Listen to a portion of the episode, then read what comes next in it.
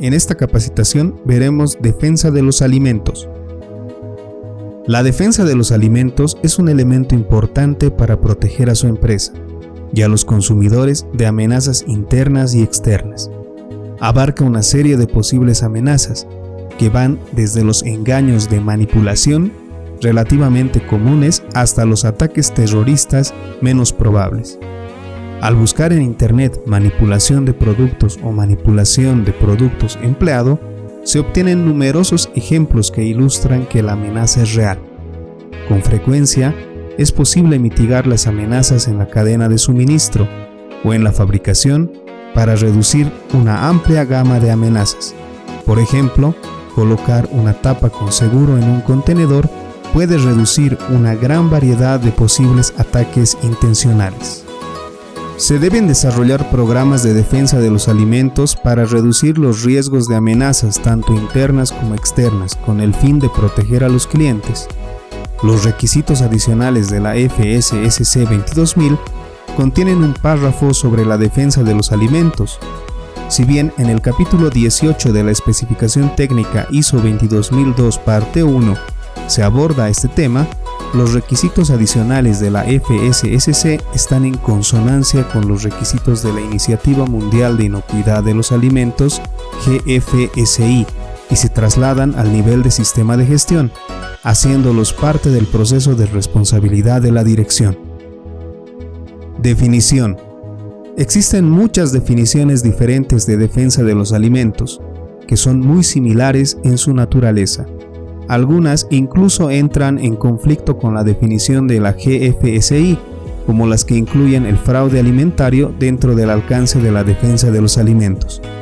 Es importante comprender que el fraude alimentario es un tema separado y un capítulo diferente en el esquema de la FSSC. La definición de defensa de los alimentos de la GFSI es la siguiente es el proceso para garantizar la seguridad de los alimentos y las bebidas frente a toda forma de ataque malicioso intencional que incluye los ataques por motivos ideológicos que causan contaminación. La industria y los organismos reguladores han desarrollado sistemas de gestión de la inocuidad de los alimentos basados en los principios de análisis de peligros y puntos críticos de control HACCP que han demostrado ser eficaces contra los peligros no intencionales para la inocuidad alimentaria. Sin embargo, los principios del HACCP no se han utilizado regularmente con el fin de detectar ni mitigar ataques deliberados y por lo tanto no son relevantes para la defensa de los alimentos. La motivación o causa principal para la defensa de los alimentos es la intención de causar daño a los consumidores o a las empresas, es diferente a la motivación del fraude alimentario, que es exclusivamente la obtención de beneficios económicos. Por lo tanto, la prevención de la defensa de los alimentos requiere de un enfoque diferente de control de los peligros no intencionales para la inocuidad alimentaria HACCP y para la prevención del fraude alimentario. Requisitos del esquema de la FSSC 22000. Defensa de los alimentos. Análisis de amenazas. La organización debe contar con un procedimiento documentado para realizar lo siguiente. A. Llevar a cabo un análisis de amenazas con el fin de identificar y evaluar las posibles amenazas. B. Desarrollar e implementar medidas de mitigación para amenazas significativas. Plan la organización debe tener un plan documentado de defensa de los alimentos en el cual se especifiquen las medidas de mitigación que abarquen los procesos y productos dentro del alcance del sistema de gestión de la inocuidad de los alimentos. El plan de defensa de los alimentos debe contar con el apoyo del sistema de gestión de la inocuidad de la organización. El plan debe ajustarse a la legislación aplicable y debe mantenerse actualizado. Implementación. Para implementar los requisitos de la FSSC 22000 en materia de defensa de los alimentos, es necesario seguir un enfoque lógico, sistemático y basado en el riesgo.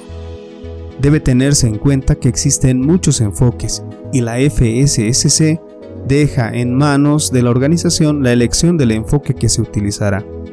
Sin embargo, los enfoques más difundidos son el TACCP, que es el análisis de amenazas y puntos críticos de control, que está recomendado por PAS 96, Carver más Shock, y FDA Food Defense Plan Builder, que está recomendado por FDA.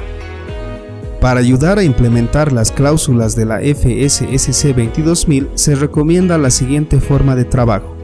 1. Establecer un equipo de defensa de los alimentos. 2. Llevar a cabo un análisis de amenazas, identificar y evaluar las posibles amenazas y vulnerabilidades. 3. Identificar y seleccionar medidas de control proporcionales. 4 documentar el análisis de amenazas, las medidas de control, la verificación y los procedimientos de gestión de incidentes en un plan de defensa de los alimentos, respaldado por el Sistema de Gestión de la Inocuidad de los Alimentos. 5. Desarrollar una estrategia eficaz de capacitación y comunicación e implementar el plan de defensa de los alimentos. Cualquiera sea la herramienta que se utilice depende de la organización, Básicamente, el enfoque de defensa de los alimentos intenta responder las siguientes preguntas clave. ¿Quiénes podrían querer atacarnos? ¿Cómo podrían hacerlo? ¿Cuál es la posible repercusión en la salud pública? ¿Cómo podemos evitar que esto suceda?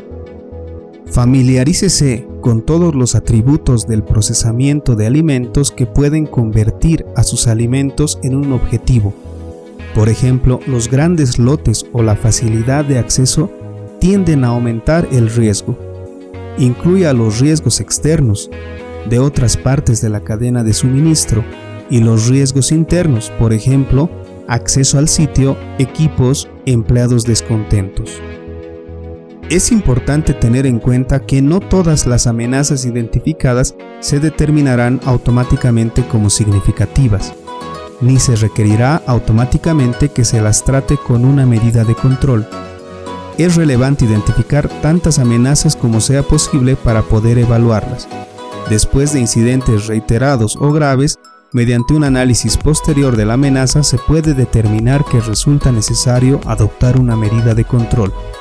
Al realizar el análisis de amenazas, está permitido agrupar los materiales inicialmente, por ejemplo, materias primas o productos terminados similares.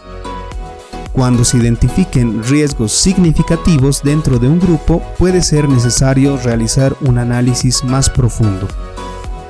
El plan debe estar respaldado por el sistema de gestión de la inocuidad de los alimentos de la organización para todos sus productos.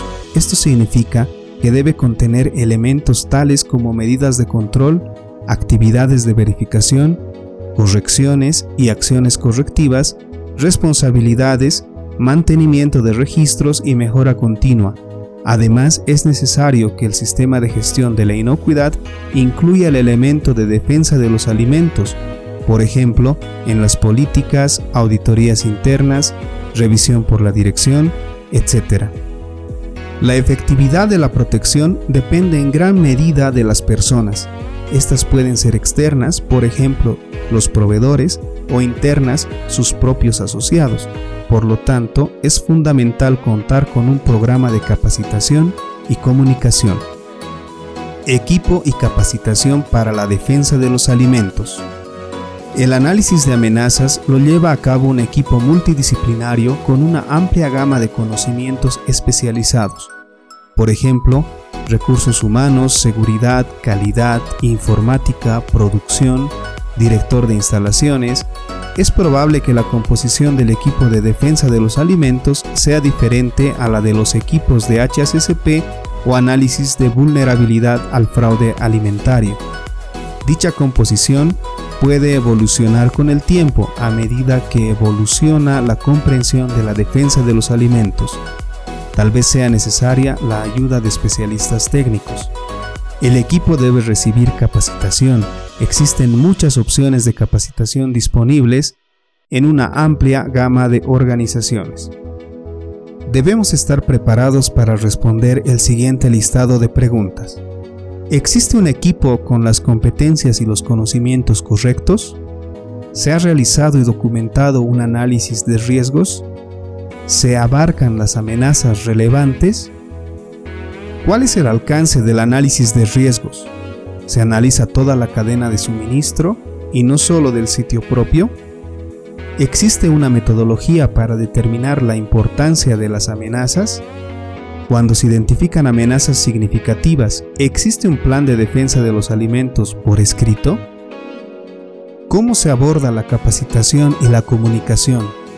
¿Se evalúa el desempeño del proceso defensa de los alimentos de acuerdo con el capítulo 9 de la ISO 22000-2018, evaluación del desempeño, se revisa el análisis periódicamente y se lleva a cabo con una frecuencia adecuada, está preparado el equipo de respuesta ante emergencias de acuerdo a la ISO 22000-2018, párrafo 8.4, se implementa todo lo formulado anteriormente de manera efectiva a través del sistema de gestión de la inocuidad de alimentos de la organización, por ejemplo, con registros, concientización de las personas, seguridad del sitio, auditorías internas y revisiones de la dirección? Gracias por participar en la capacitación en defensa de los alimentos. Hasta luego.